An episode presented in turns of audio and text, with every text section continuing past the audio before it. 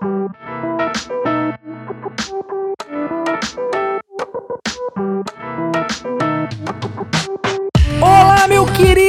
querida, seja muito bem-vindo e muito bem-vinda a mais um episódio do Existe um Microfone Entre Nós. Esse podcast é feito por mim, Igor Sarilho.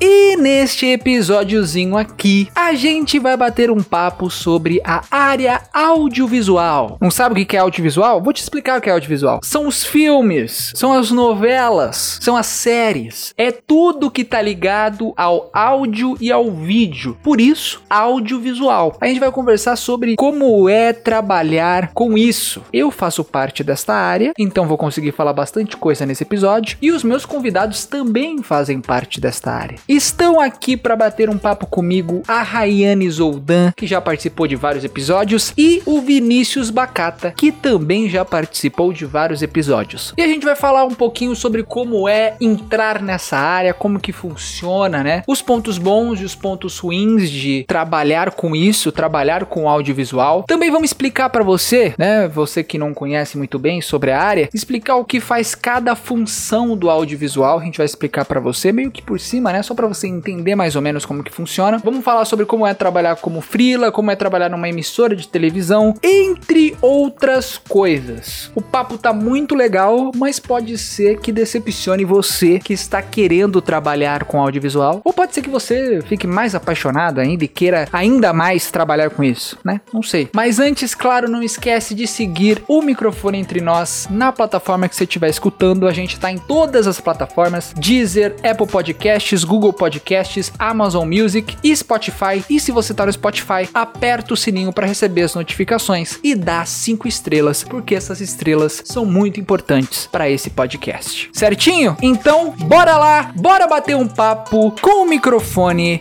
entre nós.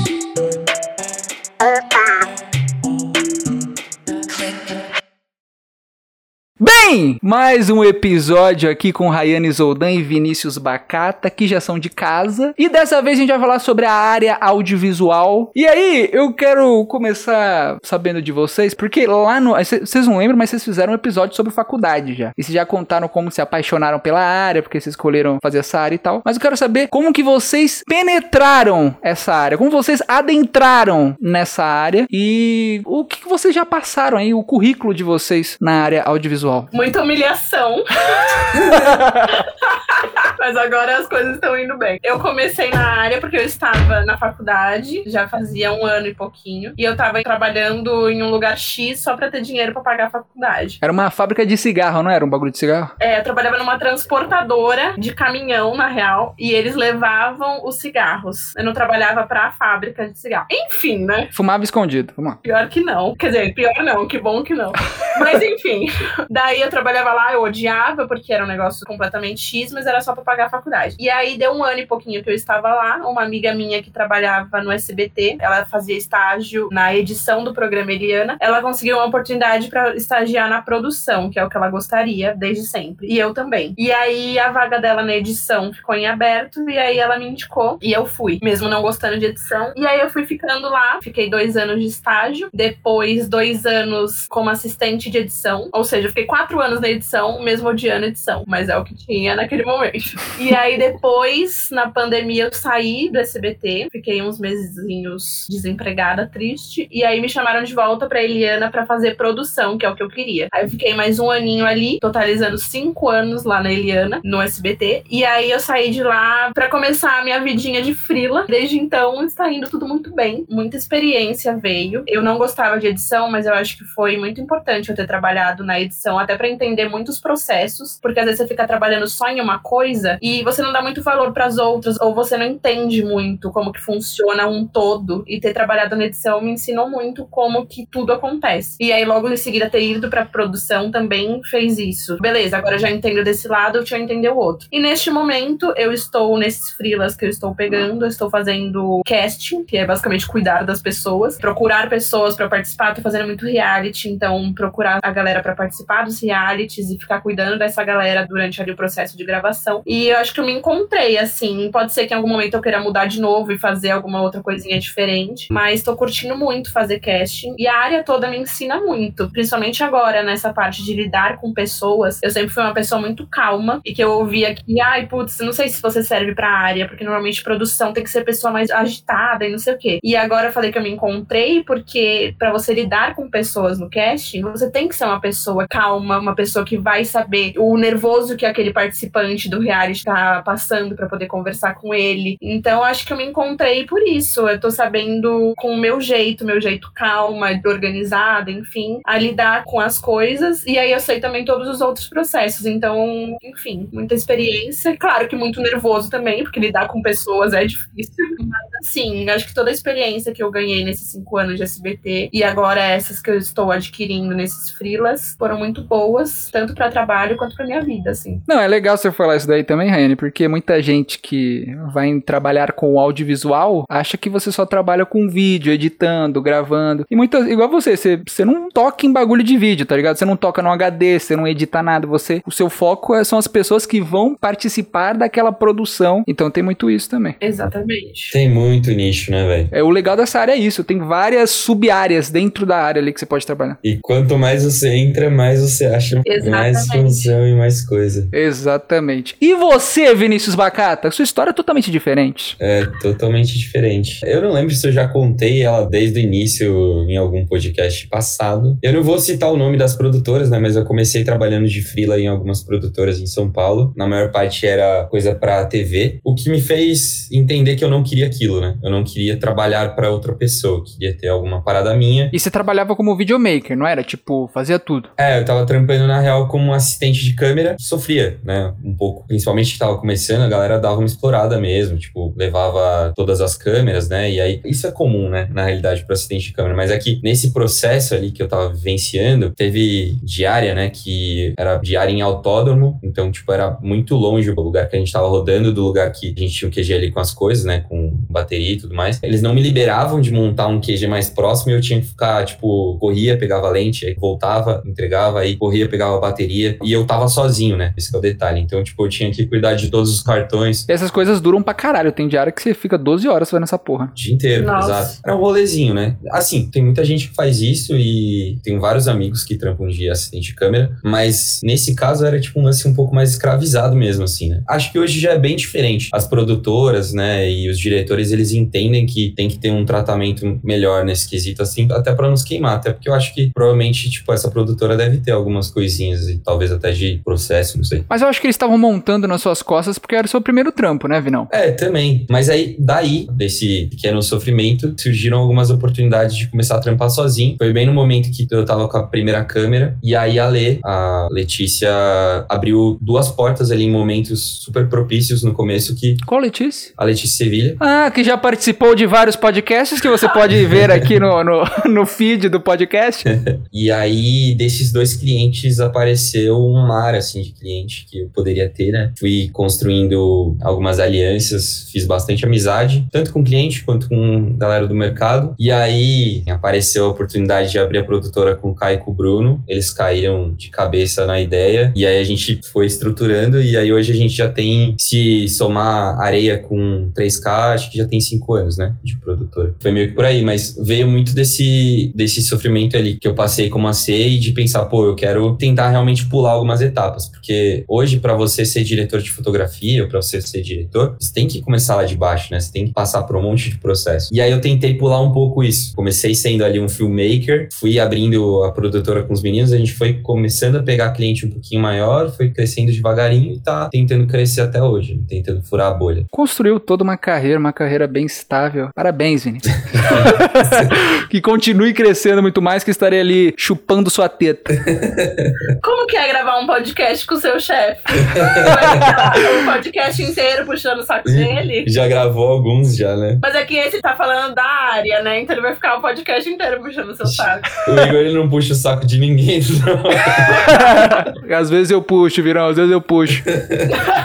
É legal porque a história de vocês é diferente da minha história, né? Porque a Nani começou a trabalhar em TV, nunca trabalhei em TV, já tentei, bati na trave, não entrei. E o Vini já foi, mano, trabalhando frila, assim. E eu comecei a trabalhar como funcionário mesmo de empresa, empresa média, não empresa grande, empresa média. Consegui estágio também igual a Nani, tava na faculdade, precisava de estágio. Aí consegui aquele famoso estágio que não é estágio, né? Que você vai lá para fazer estágio e você acaba fazendo função de funcionário normal. Eu, como estagiária, já fazia função de assistente. Mas o salário sempre menor, né? Exato, salário lá embaixo. E aí eu fazendo estágio, eu comecei estágio como videomaker, ou seja, eu gravava, editava, fazia porra toda num jornal lá perto da minha cidade. E aí depois de muita dor na coluna, muita ansiedade até o talo, consegui sair graças ao contato de Vinícius Bacata. Agora sou subjulgado a este homem que paga meu salário mensalmente e me mantém aqui nessa casinha, glória a Deus. eu não passei por tantas etapas quanto vocês, né? Porque, tipo, eu comecei como videomaker, só que eu já editava. E aí eu sempre gostei de edição. Na verdade, eu sempre quis ser diretor, né? Mas eu comecei a me apaixonar por edição. Quando eu fui parei a trabalhar com o Vini, aí eu fiquei só na edição. E aí eu só tô na edição. Então eu não fiz muitas áreas, assim, não passei por muita coisa.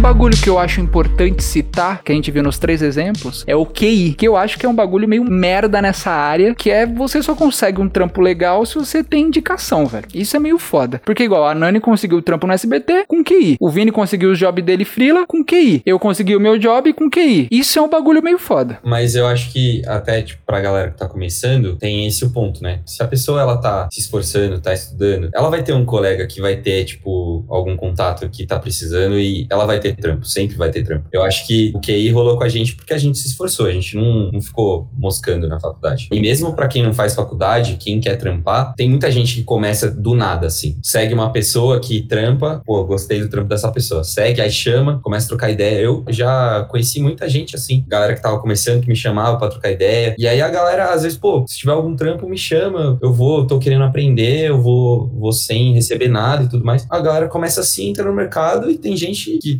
começou na mesma época que eu comecei e hoje tá dirigindo o projeto. Se a pessoa se esforçar, sempre vai ter trampo na nossa área. Disso eu não tenho dúvida, assim. Mas essa questão do QI, de fato, a gente não pode negar que acontece. Concordo super com o que o Vini falou, porque, tipo, acredito que os três aqui sempre foram muito esforçados e a gente foi sendo indicado exatamente porque as pessoas foram conhecendo o nosso trabalho. Todas as pessoas que me indicaram, tanto ali pro SBT quanto pros freelas que eu tô fazendo agora, são pessoas que já trabalharam comigo, sabem que eu sou uma pessoa responsável, enfim, e foram indicando. Mas a gente também não é ingênuo e sabe que acontece o contrário também, de pessoas que não são tão qualificadas Sim. e só por conhecerem muita gente, serem amigas de muita gente, acabam sendo indicadas. E aí, às vezes, num job, essas pessoas são um grande problema, porque você às vezes acaba sendo indicado e não tem experiência alguma naquilo, não, não sabe para onde ir, só tá lá porque alguém te indicou porque gostava de você. Então, de fato, rola as duas coisas assim. Mas é isso, eu acho que você trabalhando bem e sendo uma pessoa, porque a nossa área é comunicação, né? Já fala. A gente precisa também se comunicar com todo mundo para ficar ali sempre sendo visto, né? Acho que realmente para quem trabalha bem, para quem consegue se comunicar bem com as outras pessoas de todas as áreas, nunca vai faltar trampo, realmente. Assim esperamos, né? Amém, Senhor.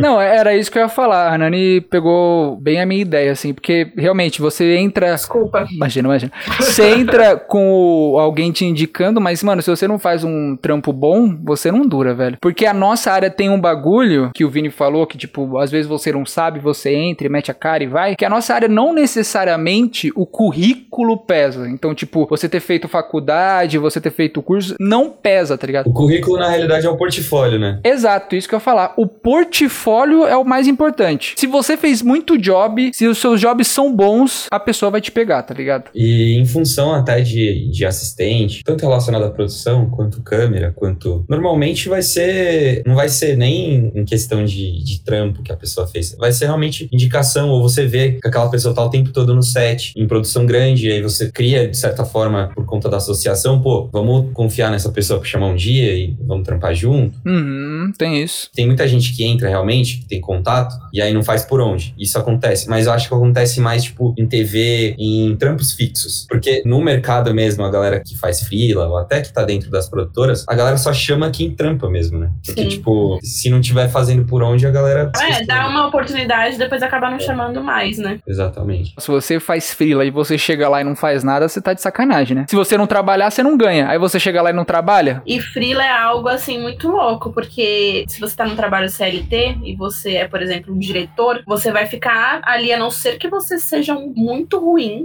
e aí acaba descendo de cargo ou sendo demitido. Agora num freela não, você pode pegar um freela sendo diretor e aí se você não faz um bom trabalho, você pode pegar um próximo sendo o assistente. é. Sim. Então, assim, de fato, você tem que dar seu nome, porque é muito fácil você ir de cargos muito grandes para cargos muito baixos. Não que a assistente seja baixa, afinal eu sou assistente.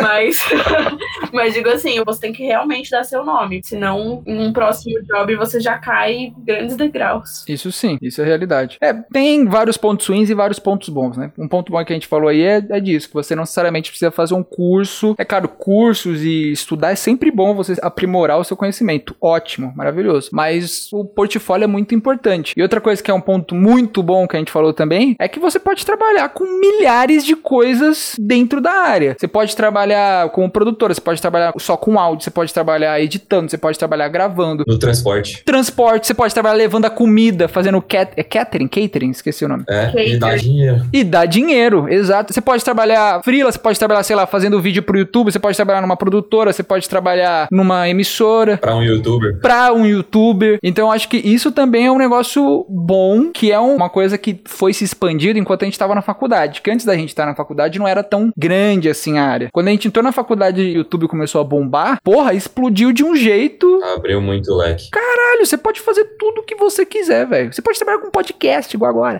Pode fazer tudo, tá ligado? Então isso é bom também da área. Tem esse ponto bom. É, isso é bom, só que ao mesmo tempo é um pouco preocupante, porque o lance do TikTok e do YouTube e dos próprios YouTubers, né? As pessoas estão cada vez mais precisando de menos qualidade para esse tipo de vídeo. Então, tipo, o próprio TikToker ele pode produzir o vídeo, ele não vai precisar contratar ninguém, sabe? Então, cada vez mais, por exemplo, aceitando vídeo com o celular. Chegou num ponto que a nossa classe tá ficando um pouco desvalorizada, porque tem muita gente que consegue fazer muita coisa boa, muita coisa criativa com pouco, com o celular, por exemplo. Então, tem essa questão também. Mas é muito amplo, é gigante, assim. E quanto maior a produção, você vê que tem muita coisa ali pra fazer essa roda girar e muita pessoa que, se não tiver ali, se não tiver entregando, o resto não vira, sabe? Teve até um- uma que a gente fez recentemente. Se você falar que o editor não tava entregando, eu te dou um tapa na cara. né? Era exatamente isso que eu ia falar. É, o lance foi que esqueceram. Eu não lembro o nome, mas é tipo um jateado que passa assim no vidro pra ficar um pouco mais fosco. Esqueceram de trazer. E aí tava todo mundo dependendo de colocar isso pra gente poder filmar. Então, tipo, uma parada super simples, que tá ali na- no processo de logística, no processo do transporte e tudo mais, mas que você vê, tipo, tem muita função pra fazer a parada funcionar. O simples ato do transporte, simples ato da pessoa que tá ali é, assistenciando, por exemplo, o diretor de arte pra colocar aquela parada ali rápido e todo mundo poder rodar, sabe? É muito grande, tem muita função. Pô,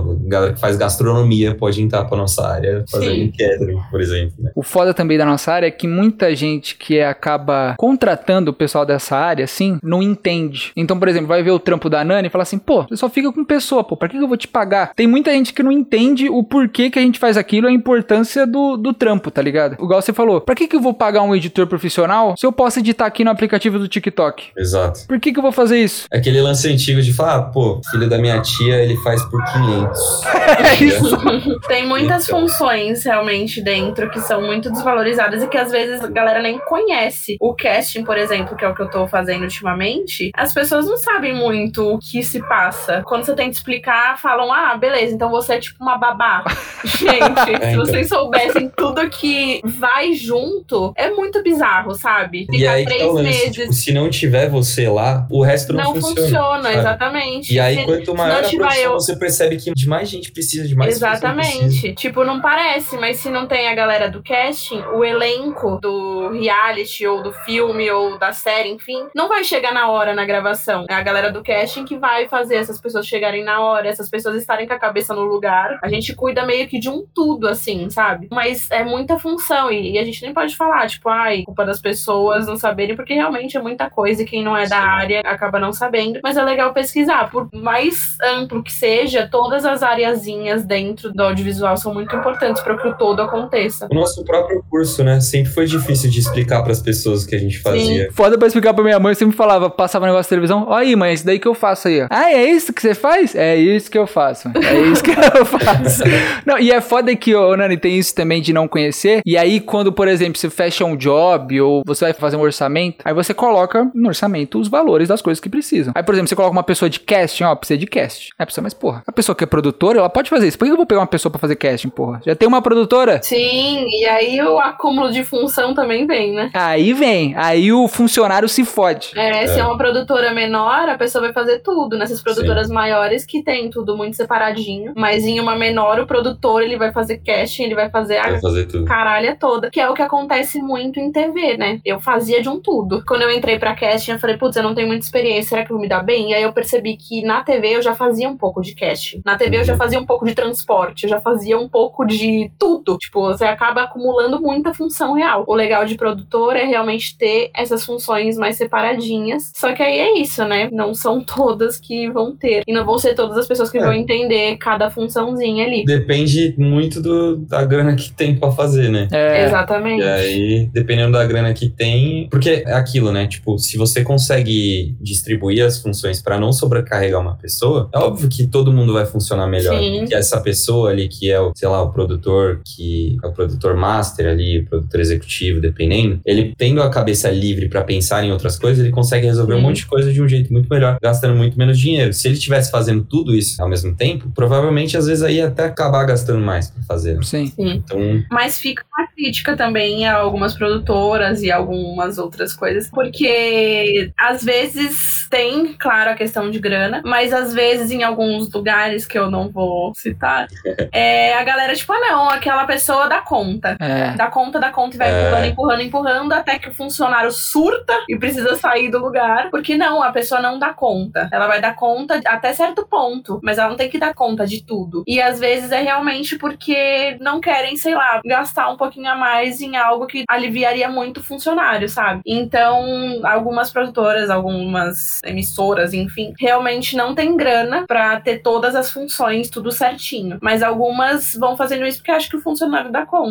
E às vezes não dá. Mas isso aí, toda empresa, vamos falar a verdade, Ryan. É o capitalismo. Uma parada que a gente fala bastante também é que o orçamento ele nunca é suficiente. Isso é muito foda, porque pode chegar um orçamento gigante, mas você vai ver que pra fazer o que precisa com esse orçamento não dá. Tá faltando muita grana. Eu acho que é justamente essa questão, né? Quanto maior o projeto, mais pessoa você precisa pra executar.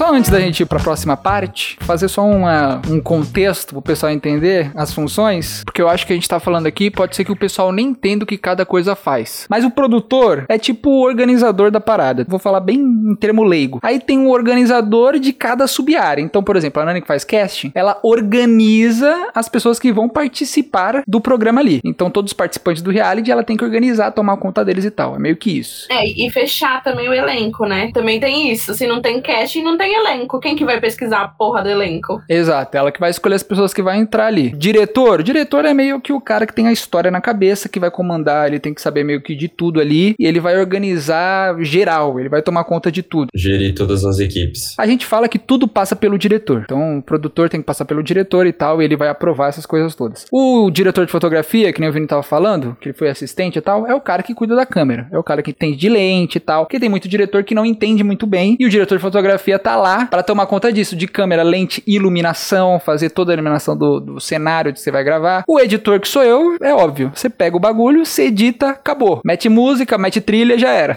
E a edição também é outra coisa que a galera às vezes deixa de lado. Só que assim, a edição, vou defender agora a edição, porque eu fiquei muito tempo convivendo com a galera da edição.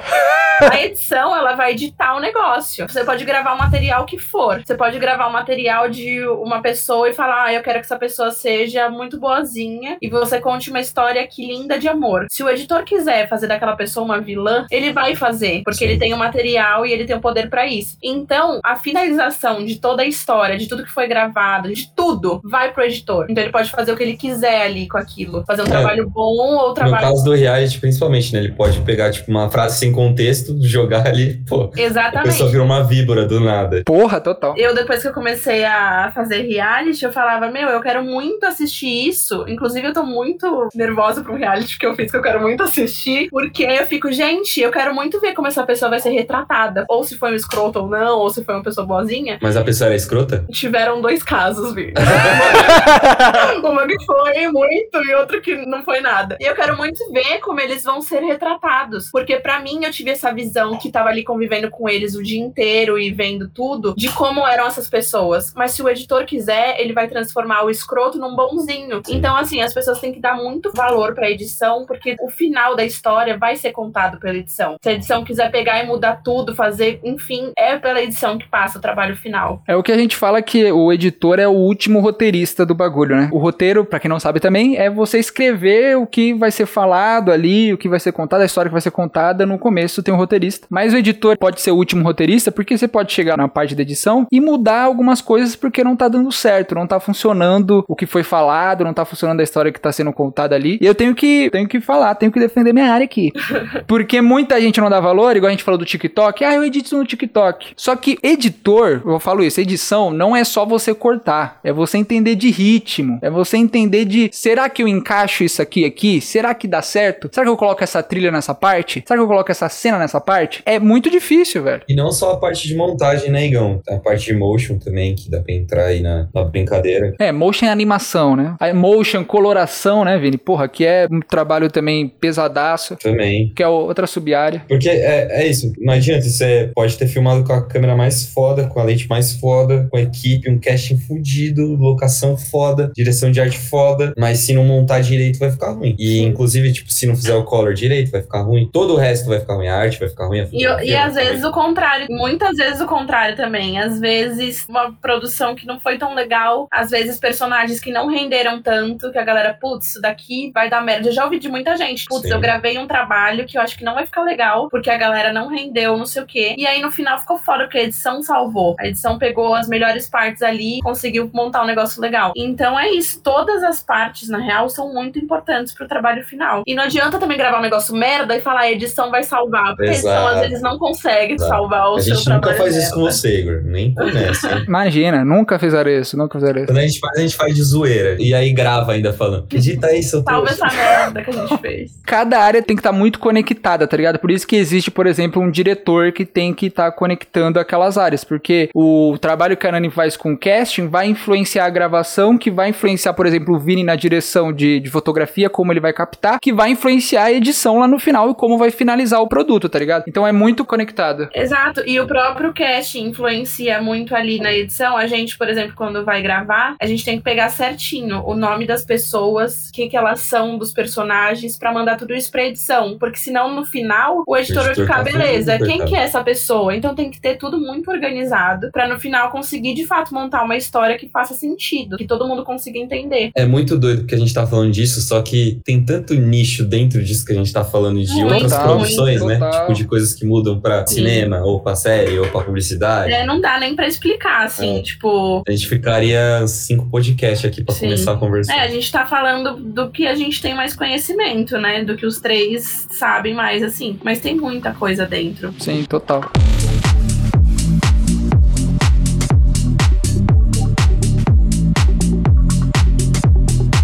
A Nani falou, ela falou um pouquinho como foi trabalhar na televisão, e tem isso, né? Você pode trabalhar em diferentes lugares. O Vini trabalhou num lugar, né? Criou a produtora dele e tal, trabalhou por conta. E a Nani já trabalhou em emissora. Então quero saber um pouco desses dois universos. Primeiro, a Rayane, quero saber como que é trabalhar numa emissora. Você já falou que já pegava bastante função para você, né? As costas doídas, ansiedade lá no talo. Mas eu quero saber de tudo, tipo, como que é o clima, como que é o bagulho. Porque tem muita gente que tem aquela. acha maravilhoso. Ah, você tá trabalhando no SBT, você tá trabalhando trabalhando na Globo. E geralmente não é assim, né? Tem coisas ruins também. É, eu fiquei quatro anos ali na edição, né? Eu falei, se você me der algo pra editar, eu não vou saber. Porque eu realmente não gostava.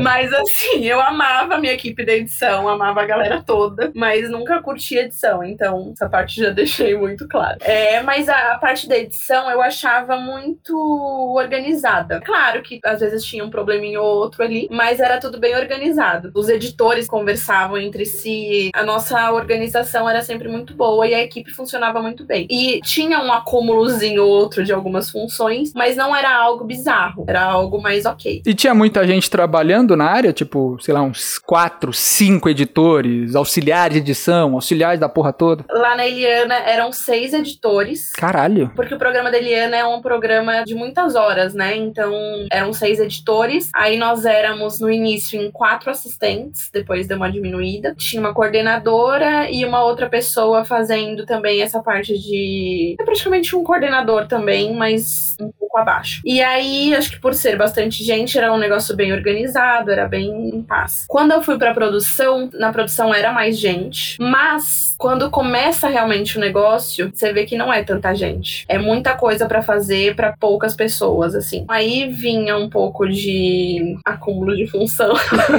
era bastante coisa, assim, para fazer. Assim, aprendi demais. Eu falo que quando eu fui pra produção, expandi muito meus conhecimentos. Em um ano eu conheci gente que eu nunca tinha visto nos quatro anos que eu fiquei na edição. Mas eu vi também que a produção é um pouco mais fechada. Eles não têm muita noção das outras coisas. E eu não tô falando só do lugar que eu trabalhei, tô falando num geral, assim. Ninguém sabia, por exemplo, a função dos editores. Eu sabia porque eu já tinha feito parte ali, eu sabia um pouco dos processos, mas a galera não quer muito saber, sabe? Às vezes passava um editor pela gente, eu cumprimentava e falava, nossa, de onde ele é? Eu, gente, ele trabalha com a gente, é editor do nosso programa. Então, tipo, a galera não tinha muito noção, assim. Mas aprendi muito, inclusive eu acho que foi muito bom quando eu saí de lá para começar a pegar frila. Foi muito bom eu ter tido conhecimento em muitas coisinhas, porque aí eu já saí sabendo mais ou menos um pouco de cada coisa. É, porque lá você meio que fazia de tudo, né? Você ia atrás de objeto na puta que pariu pro programa, você cuidava da pessoa, você fazia a porra toda. É, a gente faz de um tudo, então é isso. Eu, quando eu saí para fazer casting, porque desde que eu saí eu só fiz casting até então. E eu falei, putz, não sei se eu vou me dar bem, nunca fiz casting. Mas aí quando eu saí, eu falei, não, querendo ou não, eu fazia isso um pouco lá na TV. Tinha uma noção, eu ia atrás de personagens. Quando eles estavam ali gravando, eu ficava cuidando deles. Vivenciou isso na facu também, né? Também. Então, assim, é muito diferente TV de, pelo menos até então, dos jobs que eu peguei. Porque é isso, na TV você faz um pouco de tudo. E aí, quando você vai para algum job de produtora, já é mais nichado. Você cuida do cast. Então você vai ficar nisso. Se te pedirem qualquer outra coisa, se te pedirem para fazer algo do transporte, e nunca pedem. Mas, tipo, não é para fazer, sabe? Porque cada um tem o seu nicho ali. E, enfim, eu, eu achei produtora, pelo menos até então, as que eu entrei, achei mais organizado essa parte, assim. Mas teve um bagulho que você falou, que eu lembro que você falava quando você trabalhava lá, que eu não sei se foi o motivo de você ter vazado. Que você falava que lá, na emissora que você trabalhava, na SBT, era muito difícil você conseguir crescer, você conseguir subir de função e tal. Ah, demais. Isso foi um dos motivos principais, de fato, para eu sair, porque, claro, a gente entra como estagiário e a gente não é muito novinho, ainda tá na faculdade, tudo pleno. Só que você começa a crescer, né? Você começa a ficar mais velho e você quer ter suas coisas, você quer se dar bem profissionalmente, você quer que seu currículo seja mais amplo e você quer ganhar mais, você quer ter um cargo melhor, enfim. E de fato é muito mais difícil crescer, porque o Vini tinha comentado de pessoas que ficam na TV durante. Muito macaco velho, né? Eu vi isso ali muito, porque tem pessoas que estão lá há 20 anos e não querem sair. E aí é muito difícil para pessoas que estão começando agora conseguirem crescer em um lugar que já é mais fechado. Principalmente pra gente, né, com a idade que a gente tem, a gente precisaria de muito tempo de experiência lá dentro para poder. Só que o tempo na TV ele passa muito mais devagar, né? Você vê pelas pessoas que trampam na TV. Normalmente as pessoas que dirigem são mais velhas. Hoje em dia que tá abrindo um pouco mais para diretores mais novos, mas assim, em outros cargos, dificilmente você vai ver tipo uma, sei lá, uma pessoa de 25, 26, 27 anos num cargo alto na TV. Você vê o Boninho, pô, que tá no BBB. Quantos anos que ele tá na Globo? Já vai fazer 60 e o cara tá lá e não sai. Sim. É que o pessoal, quando vai pra emissora, assim que eu vejo, você acha que, pô, você entrou numa emissora, caralho, daqui a pouco você tá milionário. E aí você fica estagnado na mesma posição, ganhando o mesmo salário durante 4, 5 anos, chega uma hora e você fala, cara, não dá, mano. Eu acho que isso só pode acontecer com jornalista, sabe? Tipo, o jornalista, ele entra ali numa matéria, ele se destacou, ele entra em outra, aí ele vai crescendo rápido. Agora, dentro da nossa área, é muito difícil da pessoa se destacar. Muito. A não ser que ela seja, por exemplo, ela esteja muito relacionada à parte criativa. Não, é, isso é verdade. E, por exemplo, o trabalho da Nani, como que o pessoal vai perceber o trabalho dela na produção? Exatamente. Sim. E eu acho que isso de você fazer um pouco de tudo também acarreta isso, porque beleza, ela faz de tudo, mas ela é boa em quê? Eu me questionei muitas vezes isso. Eu sou boa no quê? Não sabia. E aí eu precisei sair de lá pra entender algo que eu gostava e foi muito na cagada, porque apareceu esse job em casting, eu falei, vou tentar, e eu falei, caralho, eu gostei muito de fazer isso. E aí eu permaneci e espero pegar muitos outros. Mas quando eu saí de lá, eu saí muito me questionando no que eu era boa, se eu ia conseguir de fato fazer meu nome, porque lá eu ficava fazendo um pouquinho de tudo. Essa parte do crescimento realmente é algo muito difícil. É que nem eu falei, a gente vai crescendo e a gente quer ter nossas coisas, a gente quer ganhar mais, a gente, todo mundo tem ambições, né? Eu acho que Sim. quem fala que não tem, porra, né? Então a gente quer crescer. E foi um dos motivos maiores, assim, dentre outras coisinhas, que eu quis sair. Esse eu acho que foi o, o principal. Mas sou muito agradecida porque lá eu pude fazer um pouco de tudo. Foi uma grande escola, assim. Acho que o tempo que eu fiquei lá me ensinou demais. Trabalhei com profissionais muito fodas e que vou levar pra sempre. Tô encontrando alguns deles nesses jobs que eu tô fazendo, porque pessoas também que em algum momento falaram, putz, preciso crescer, vou sair daqui. E aí agora eu tô encontrando um produtor, por exemplo, que eu trabalhei ali. Agora ele é meu coordenador nesse trabalho que eu tô no momento. Então, porra, que bom ver que ele é um profissional muito foda, que ele conseguiu sair e crescer. E ele precisou também desse tempo ali na TV pra ele perceber as coisas, pra ele ir crescendo assim como eu. Enfim. Não é demonizando a televisão também, né? Se você tem sonho de trabalhar na televisão, vai lá. Não, Exato. jamais, é o que eu tô falando, assim. Eu acho que, na verdade, todo trabalho que a gente entra vão ter prós e contras. Sim. A gente tem que entender o momento que deu pra gente ali. E aí eu entendi que meu momento ali onde eu estava, eu tava muito estagnada, deu. Eu cresci o que eu tinha que crescer e naquele momento não tinha pra onde eu correr. Eu tinha que correr pra fora, entendeu? Então eu corri pra fora e tô agora Mas- fazendo meu nome em algo mais específico. Esse caminho, por exemplo, da Nani, eu acho que, não sei, eu posso estar errado, mas eu acho que para as pessoas que querem trampar na TV e têm esse sonho, se ela quer ao mesmo tempo crescer, o ideal é ela começar fora e depois ela ir pra TV. Tem isso também. Também, Porque ela vai evoluir muito mais, ela vai ter uma diversidade muito maior de trampo, ela vai aprender muito mais. E vai chegar com uma experiência foda na bagagem também. Sim, e vai chegar mais rápido. Vai chegar muito mais rápido lá em cima do que no processo da TV, que ele demora muito mais pra Ah, pessoa. mas, é, mas na real eu acho que não tem nenhuma fórmula, sabe? Eu acho que tem muitos caminhos, assim. Também tem isso de você crescer fora e depois ir pra TV, ou você começar a TV e depois crescer fora. Pessoas também que você vai encontrar no seu caminho que podem te ajudar. Então eu acho que tem muitas coisinhas que podem Uhum. acontecer, sabe? E de área pra área, né? Exato. Exato, a gente pode comparar a nossa história com muitas outras e nunca vai ser igual a de ninguém. A gente fez a mesma faculdade. Os três foram pra caminhos. O Vini e o Igor se encontram muito porque trabalham juntos, mas a gente viveu coisas muito diferentes. E todo mundo que a gente pegar que estudou ali com a gente, que seguiu na área, também são caminhos muito diferentes. Então, eu acho que não tem muito uma fórmula, não dá muito pra comparar as histórias. Isso eu acho que vale pra vida, pra qualquer coisa. Não dá pra comparar os caminhos porque as oportunidades às vezes são diferentes pra uma pessoa pra outra, as pessoas que você conhece são diferentes e vão te indicar pra lugares diferentes. Acho que tem que começar de algum lugar. E aí a oportunidade que vem pra você, pra mim veio Pode um estágio na. TV. Pro Igor veio um estágio no jornal. Pro Vini veio um frila. É a oportunidade que veio e a gente agarrou e foi crescendo nisso.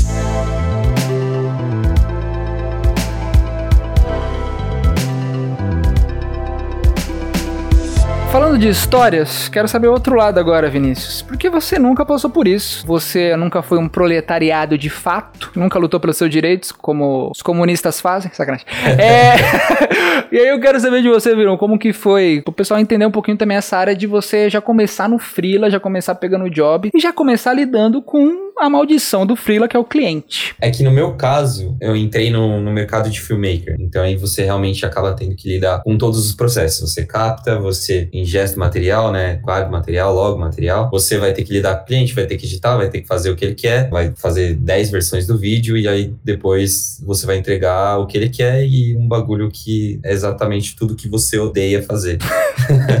É, normalmente é assim, ser filmmaker. Porque tem, tem esse caminho também. Se a pessoa, é, ela quer ser um exemplo, né? Assistente de câmera, ela não vai ter que lidar com o cliente. Então, monta a câmera, trampa, é o trampo ali no dia e depois ela não tem mais que lidar com isso. Então, isso é legal. Mas aí depende muito também da área que a pessoa vai seguir. Porque no meu caso, foi sofrido. Eu tive sorte em alguns clientes de poder entregar e não ter que ficar voltando mil vezes. Mas recentemente eu peguei trampo de filmmaker e foi sofrido pra caralho. Porque pediram pra eu fazer cross dissolve no bagulho, sabe? Tipo, isso daí foi a gota d'água para mim. Traduza pra gente. Aquela transição, né, suave de um plano pro outro, num filme que, tipo, tinha que ter uma energia do caralho, assim, tipo, que era uma pegada de dança, uma pegada trailer, né? E aí pediram pra eu meter um cross dissolve. Eu fiquei puto, né, de ter que fazer isso. Mas esse é o trampo do filmmaker. Você tá lidando com, às vezes, cinco, seis gostos diferentes que vão estar tá aprovando o seu trabalho, que às vezes tem uma agência por trás, vai ser pior ainda. Isso tanto pra produtora quanto pro filmmaker. Então, tipo, não é fácil, mas eu acho que o que a nossa área proporciona, para quem gosta de arte, para quem gosta de comunicação, para quem gosta de vídeo, de filme, eu acho que não tem igual. Eu acho que é muito foda e vale a pena cada minuto que você perde trampando com isso. E, inclusive,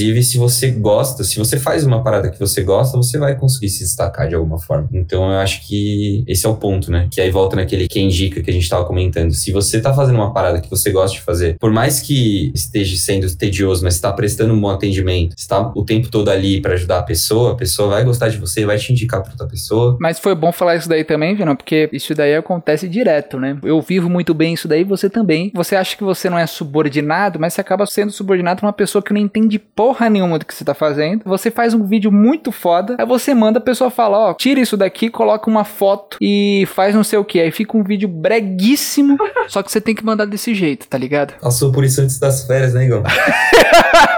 é, mas é, é, é, complicado. Eu acho que às vezes até ser uma produtora é mais complicado do que você trampar de frila pra produtora. É sempre mais complicado, porque no meu caso, né, eu participo do trampo, faço DOP no trampo. Teoricamente o DOP fotografou, no máximo ele vai ter um contato com o colorista ali e depois bal bal. DOP é diretor de fotografia, que a gente já explicou. Perdão, pessoal.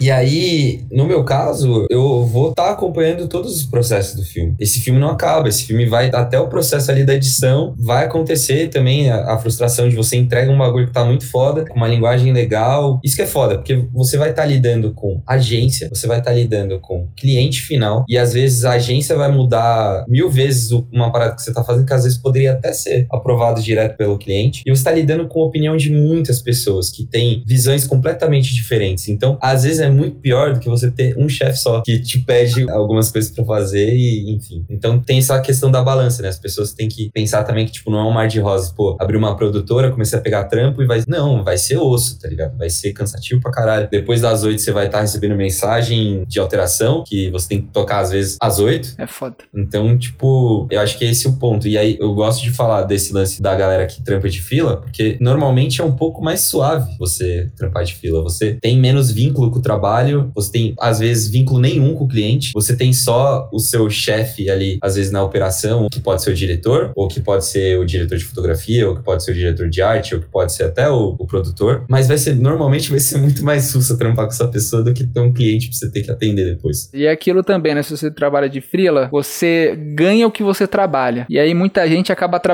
de domingo a domingo para conseguir ganhar um salário maior. E aí, porra, fode seu mental, fode a porra toda, né? Tem isso também. Sim, também. Falando ainda sobre sua história, você criou a produtora Areia Filmes e eu quero saber como que foi essa mudança, assim, se foi difícil você criar uma empresa sua e como que mudou também, né, de você trabalhar como freela e agora você ter uma produtora sua, tá ligado? É, eu acho que a responsabilidade ela aumenta muito, né? A partir do momento, por exemplo, que você tem que pensar que mês que vem você tem que pagar uma pessoa, já é outra pegada. Isso é, é um pouco mais complicado do que, por exemplo, você. é o Igor que tá levantando o dedo que nem um idiota. Levantei o dedinho aqui, levantei o dedinho. Isso que eu acho que pega mais, porque quando você é sozinho, é muito mais fácil de se organizar. E você tá lidando normalmente com trabalhos menores, menos estresse. Às vezes tem que pegar uma quantidade muito maior de coisa, mas normalmente é mais tranquilo, mais saudável. Quando a gente começou com a produtora, no começo ainda era de boa, porque a gente tava pegando os mesmos trampos que eu pegava sozinho, mas dividindo em três cabeças para executar tudo. Então ficava tudo muito mais fácil. Mas a partir do momento que começa a passar o tempo, começa a pegar alguma coisinha um pouco maior, começa a ter que lidar com mais problema, fica bem pior. Muito mais cansativo, mentalmente é muito mais exaustivo. Então eu acho que a principal diferença sempre foi aí, né? E aí a partir do momento que a gente resolveu abrir a produtora, que a gente começou a crescer, quando a gente mudou para areia, já tava num processo bem diferente do processo lá no começo. E aí tem muita burocracia que normalmente eu não lido, mas graças a Deus que eu tenho sócios maravilhosos que cuidam normalmente mais das partes burocráticas, né? No caso, o Bruno e o Caio. E essas coisas são muito chatas. A partir do momento que começa a crescer, vai ficando tudo muito mais chato, muito mais burocrático. Então, por exemplo, quando a gente teve que mudar de nome, foi um cu. Então, tem muita coisa, mas eu não posso nem reclamar, porque no ano passado, por conta de alguns problemas pessoais, os meninos deram uma segurada em várias coisas, seguraram muito a barra em um monte de coisa, e eu acabei tendo que sugar muito menos coisa. Poderia ter sido pior, né? Dá pra dizer. Mas é. Eu acho que é isso, assim. É tipo, conforme você cresce, vai ficando muito mais difícil, vai ficando mais burocrático, mais chato. Eu lembro que o Bruno falou isso, o outro sócio da empresa, que quando ele começou a ter areia e tal, trampar na areia, ele começou a fazer menos coisa audiovisual do que ele queria. Então, muito mais papelada, documento, essas porra toda, do que a mão no audiovisual em si, né? Tem muito processo burocrático, né? Hoje, às vezes, é até mais fácil falar que eu sou empresário do que falar que eu sou diretor de fotografia. Porque ninguém sabe o que é diretor de fotografia normalmente. Vão achar que eu sou fotógrafo, tipo, que eu tiro foto. Mas agora com esse podcast o pessoal já sabe. Talvez.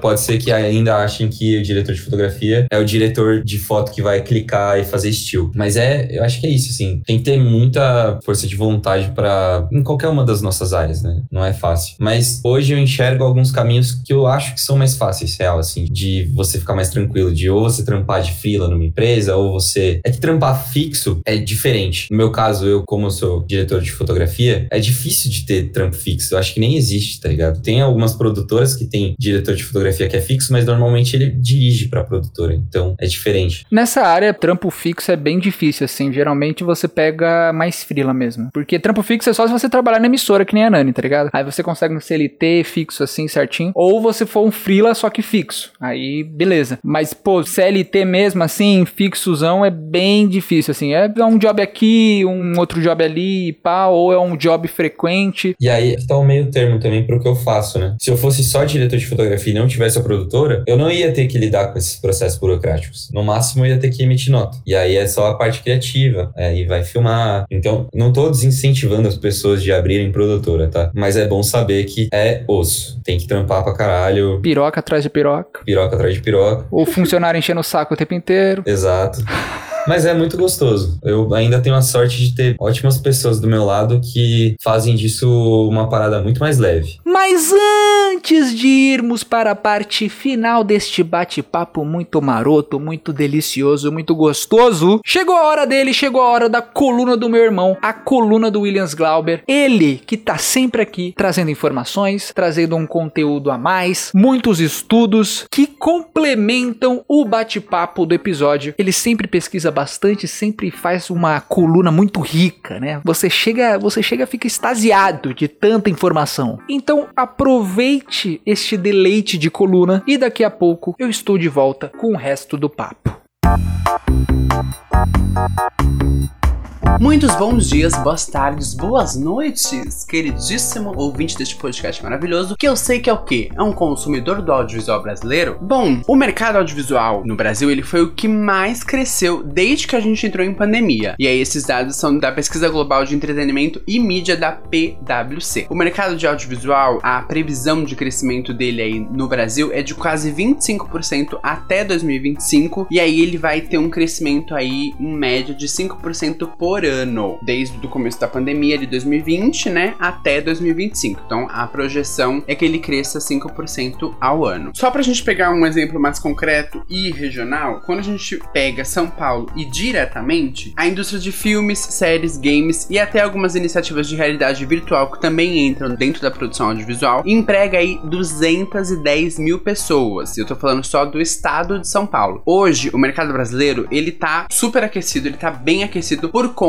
da presença dos serviços de streaming gringos aqui no país, né? É legal lembrar que as sedes desses streamings geralmente elas estão concentradas aqui em São Paulo mesmo. E São Paulo hoje representa 37,5% de todas as empresas de audiovisual do Brasil inteiro. A gente tem um outro dado que é do observatório da SP Cine, que é a empresa paulistana de cinemas. O audiovisual só na capital de São Paulo, na cidade de São Paulo, ele tem um impacto econômico na vida de 1,5 milhão de paulistanos. Então, só o fato de haver filmagens, né, aqui na cidade e tal, isso vai impactar direta e indiretamente 1,5 milhão de paulistanos. E aí, diretamente, ele consegue movimentar 5 bilhões de reais todos os anos. Eu tô falando só de cinema, tá, gente? Tô desconsiderando série, desconsiderando os outros produtos. Quando a gente vai olhar os números de outros setores do audiovisual, e aí eu tô acrescentando série, videogame, o impacto ele vai ficar em torno de 6 bilhões de reais por ano.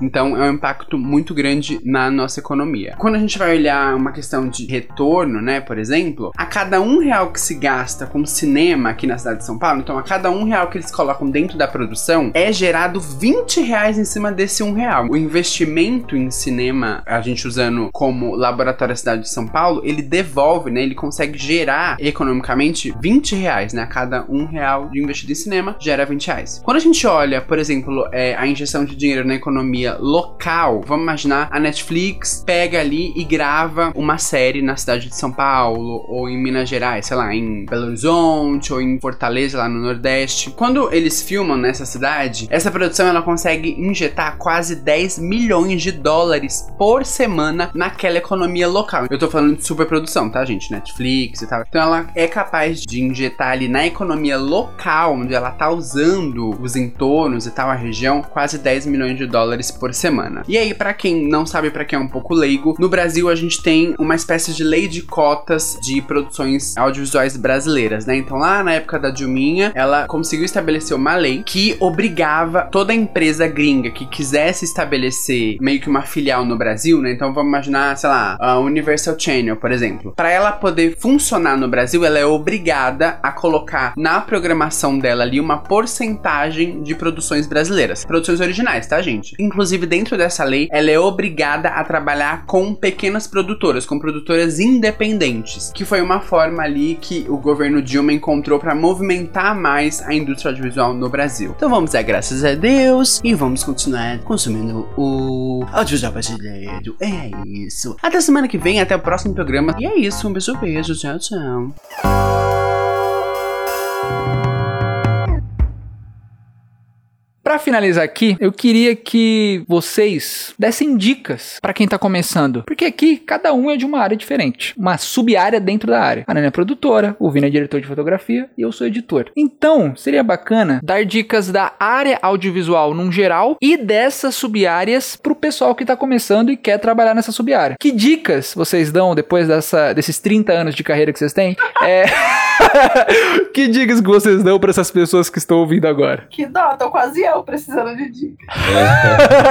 ah, é difícil, né, dar dica, porque que nem a gente tinha falado, os caminhos são muito diferentes para todo mundo, assim. É, mas eu acho que a dica é tentar em todos os lugares que você conseguir uma oportunidade, absorver ao máximo aquilo. A nossa área é muito ampla. Você às vezes vai entrar na faculdade ou em algum trabalho e você não sabe muito bem o que tem gente que já sabe o foco, já sabe o que gosta, já sabe o que quer. Mas tem pessoas como eu que ficam um pouco perdidas. Então acho que é muito importante tentar absorver um pouco de tudo. Até para você entender o que você não gosta, que é um exemplo meu, que eu fiquei um tempo fazendo o que eu não gostava. Foi muito bom para eu absorver muita coisa ali, mas também foi bom para eu saber que realmente não é isso que eu quero seguir, não é com edição. Então ali eu já tinha um, um caminho, não quero isso, mas o que que eu quero? E aí fui para produção e é legal você ficar atento a tudo. Como eu falei, trabalhar numa emissora me fez aprender um pouco de tudo. Então eu já sabia dentro da produção o que eu gostava e o que não. Então eu acho que é legal absorver tudo, até pra se em algum momento, em algum outro trabalho, for necessário fazer aquilo que você não gosta, você pode não gostar, mas você vai saber fazer. Mas é legal você ir prestando atenção nos pequenos detalhes para entender aquilo que você quer seguir, entender aquilo que você gosta, aonde eu posso me encaixar, será que eu vou gostar de fazer tal coisa? Assim como eu contei no início, eu sou uma pessoa muito mais tranquila, que sempre consegui lidar muito bem com as pessoas,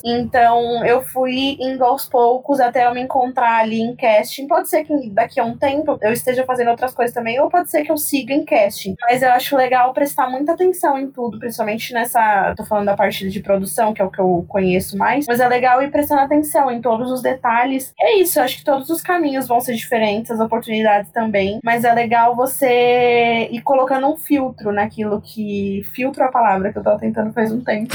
Colocar um filtro naquilo que você gosta mais e que não, até para você poder fazer um bom trabalho naquilo que você mais curte fazer. Porque acho que quando a gente tá fazendo algo, é bem clichê, mas quando a gente tá fazendo algo que a gente realmente gosta, a gente faz muito melhor, a gente faz muito mais feliz. Claro que trabalhar não é sobre ficar feliz o tempo inteiro. É sobre ganhar dinheiro. É sobre ganhar dinheiro também. Mas também sobre você estar fazendo algo que você gosta. Porque dinheiro a gente descobre depois de um tempo. Claro que dinheiro é uma parte muito importante da nossa vida, mas não é tudo. Às vezes vale muito mais você tá trabalhando algo que você gosta, ganhando dinheiro com aquilo, claro, e tendo sua saúde mental, do que você tá em algo que você não curte, infeliz, porque a gente fica infeliz quando a gente tá fazendo algo que a gente não gosta. Porém, milionário. Exatamente. Então é isso. Acho que é prestar muita atenção, assim, colocar filtros e entendendo ali, para quem tá na faculdade ou para quem já começou ali na área de trabalho, uma hora vai aparecer o que você gosta. Parece meio impossível, às vezes, para as pessoas que estão perdidas, porque eu já me questionei muitas vezes, meu Deus, eu não gosto de nada. E aí, chega um momento que você vai para esse lado e você consegue entender de fato o que você gosta e no que você quer seguir. Bonito. E você, Vini? Dicas no geral e dicas para sub-área também, né? É, eu vejo dois caminhos, né, nessa questão da dica para geral. Pessoa que não sabe o que quer fazer, a pessoa que sabe o que quer fazer. Pessoa que não sabe, eu acho que tem que cair de cara no set, porque ali ela vai aprender muito, ela vai entender qual caminho ela precisa traçar. E eu gosto muito de pensar com objetivos, porque quando você tem um objetivo principal, por exemplo, o meu objetivo é virar um diretor de fotografia e fazer muito filme bonito. Até dependendo, né, se for possível, fazer algum filme no cinema, alguma série grande, dirigir videoclipe, que é o que me daria a liberdade profissional que eu gostaria de, de ter. E aí, a partir do momento que a pessoa descobre, que a pessoa já sabe qual caminho ela quer traçar, quero trampar na TV, quero trampar com publicidade, quero trampar fazendo videoclipe, vai consumir muita referência disso que você quer. Se você quer publicidade, se você quer videoclipe, ou quer estar tá dentro desse meio do audiovisual, fazendo freela, por exemplo, consome muita coisa no Vimeo, assiste muito filme, muita série, que é isso que você vai fazer. E quanto mais referência você tiver na cabeça, mais você vai crescer como profissional. E aí acho que esse lance que a Dani comentou, né, de você observar quem tá do seu lado, você vai estar tá aprendendo muito com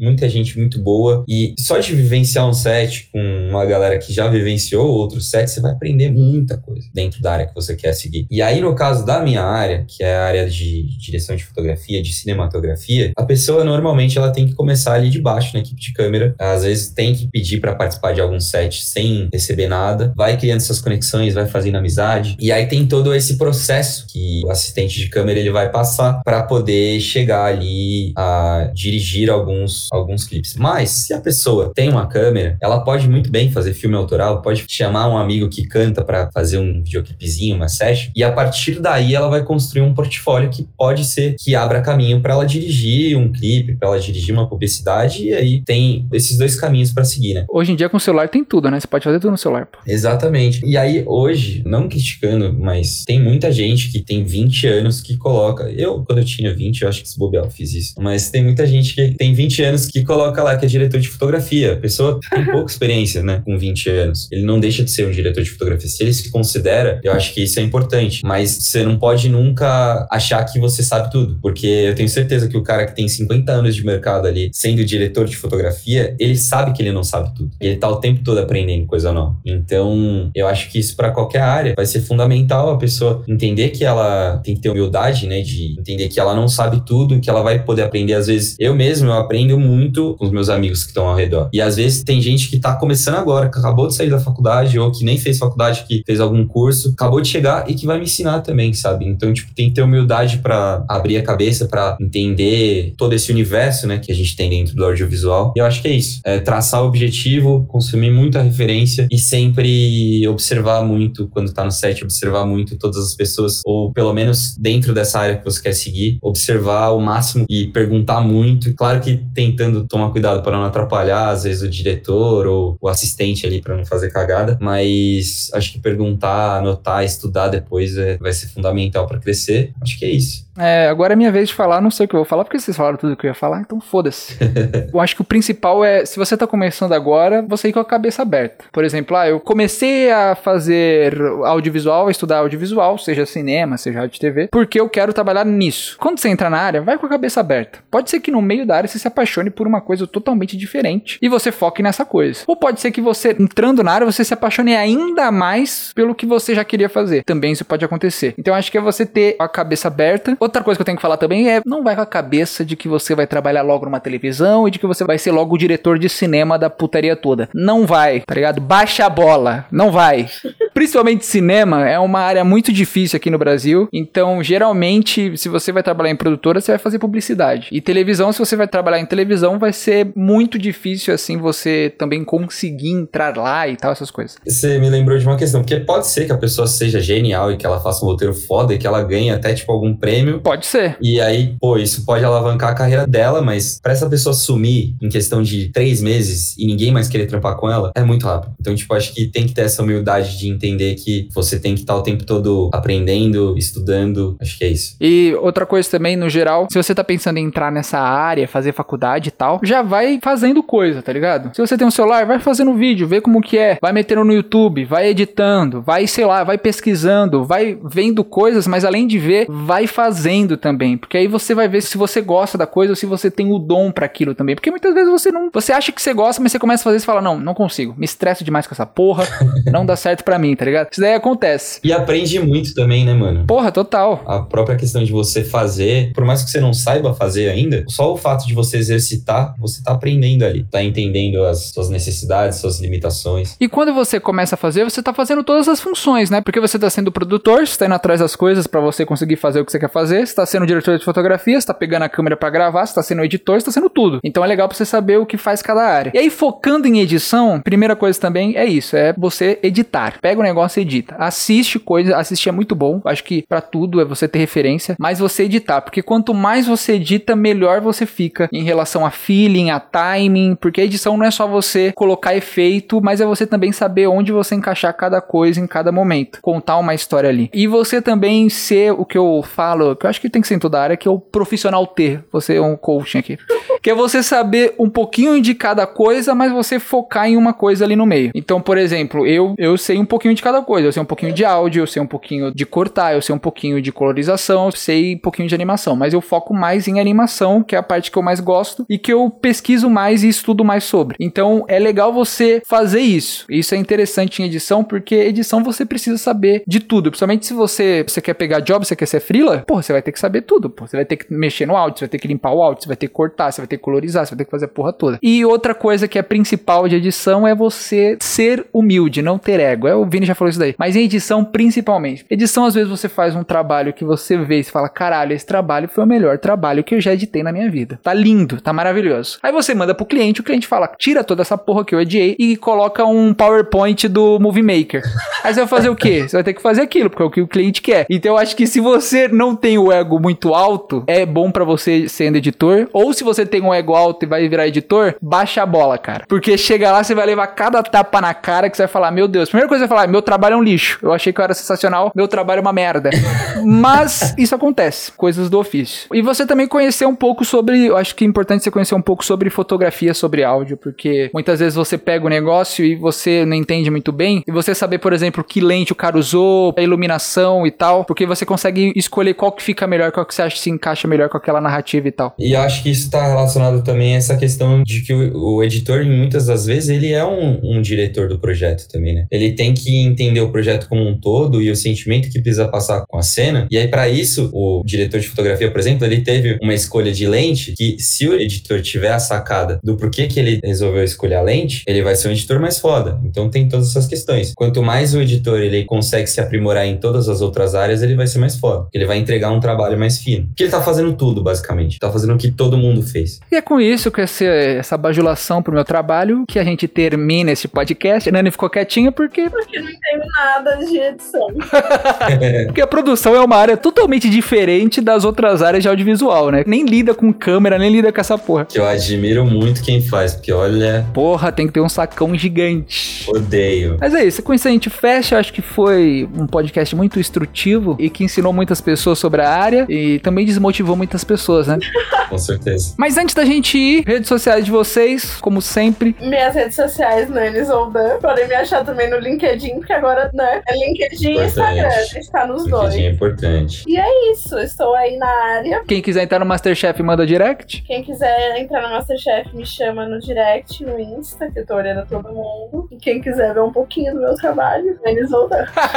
E você, Vinão? Você, suas redes. Eu acho que eu esqueci, mano. É underline Cinevini esse papo. Puta que pariu. Bacana. É isso, underline Cinevini. Se meter lá no buscar, né? Vini Bacata, aparece. Meteu Bacata, aparece. E a produtora? areiafilmes.com.br vai achar tudo por lá. Os trampos, acha Instagram, acha tudo. É isso, gente. Muito obrigado. Até a próxima. A gente se fala. Tchau, tchau, gente. Valeu. Tchau, tchau. Adiós.